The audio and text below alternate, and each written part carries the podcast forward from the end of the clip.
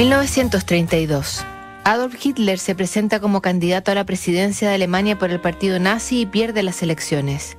Comienza la hambruna en la Unión Soviética que afectará a las mayores zonas productoras de granos. Los británicos arrestan a Mahatma Gandhi en la India. Aldous Huxley publica Un Mundo Feliz. En Arkansas nace The Man in Black, Johnny Cash. Es un mundo entre guerras, abatido además por la crisis del 29, y el poeta creacionista Vicente Huidobro está instalado en París. Desde la capital francesa le escribe a su madre. París, 7 de abril de 1932. Señora Luisa Fernández de García Huidobro, mamacita adorada, ¿en qué maravillosa inconsciencia viven ustedes en Chile?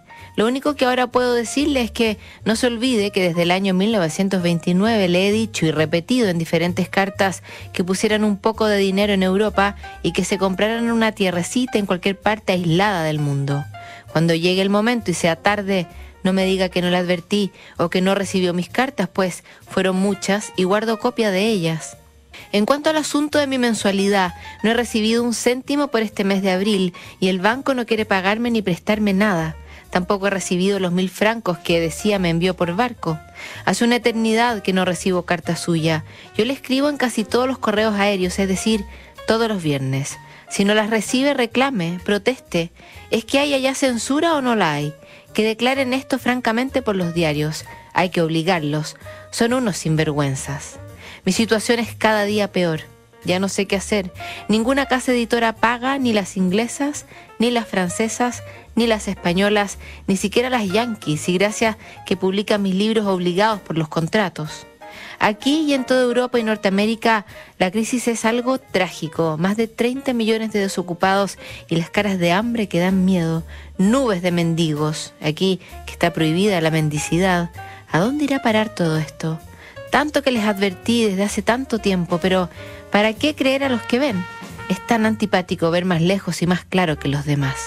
A mi papá todo mi cariño en un inmenso abrazo, lo mismo a las hermanas y los suyos, a los míos que los adoro como siempre y que ardo en ansias de tenerlos en mis brazos. Para usted, todo su hijo en cuerpo y alma, Vicente. Postdata, Vengo llegando del entierro de la pobre Marie Blanchard que tanto quería a todos los míos y que tenía un talento y un alma extra en un cuerpo tan poco favorecido.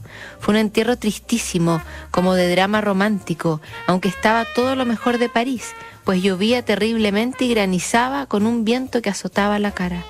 Lipschitz, que iba a mi lado, lloraba como un niño y Picasso me decía, cómo va disminuyendo nuestro grupo, nuestro primer grupo batallador y heroico, cuán pocos quedamos ya, y en tan pocos años, tantos muertos, Apoliner, Juan Gris, Modigliani, Radiguet, Satie, Bell y ahora la pobre María. A lo mejor resulta que el próximo soy yo, pues fui al entierro bastante agripado y estoy con un poco de escalofríos. De aquí me voy a la cama. Pasaba disgustos y pellejerías el siempre altivo y fascinante poeta Vicente Huidobro. Mañana revisamos otra carta chilena que es notable.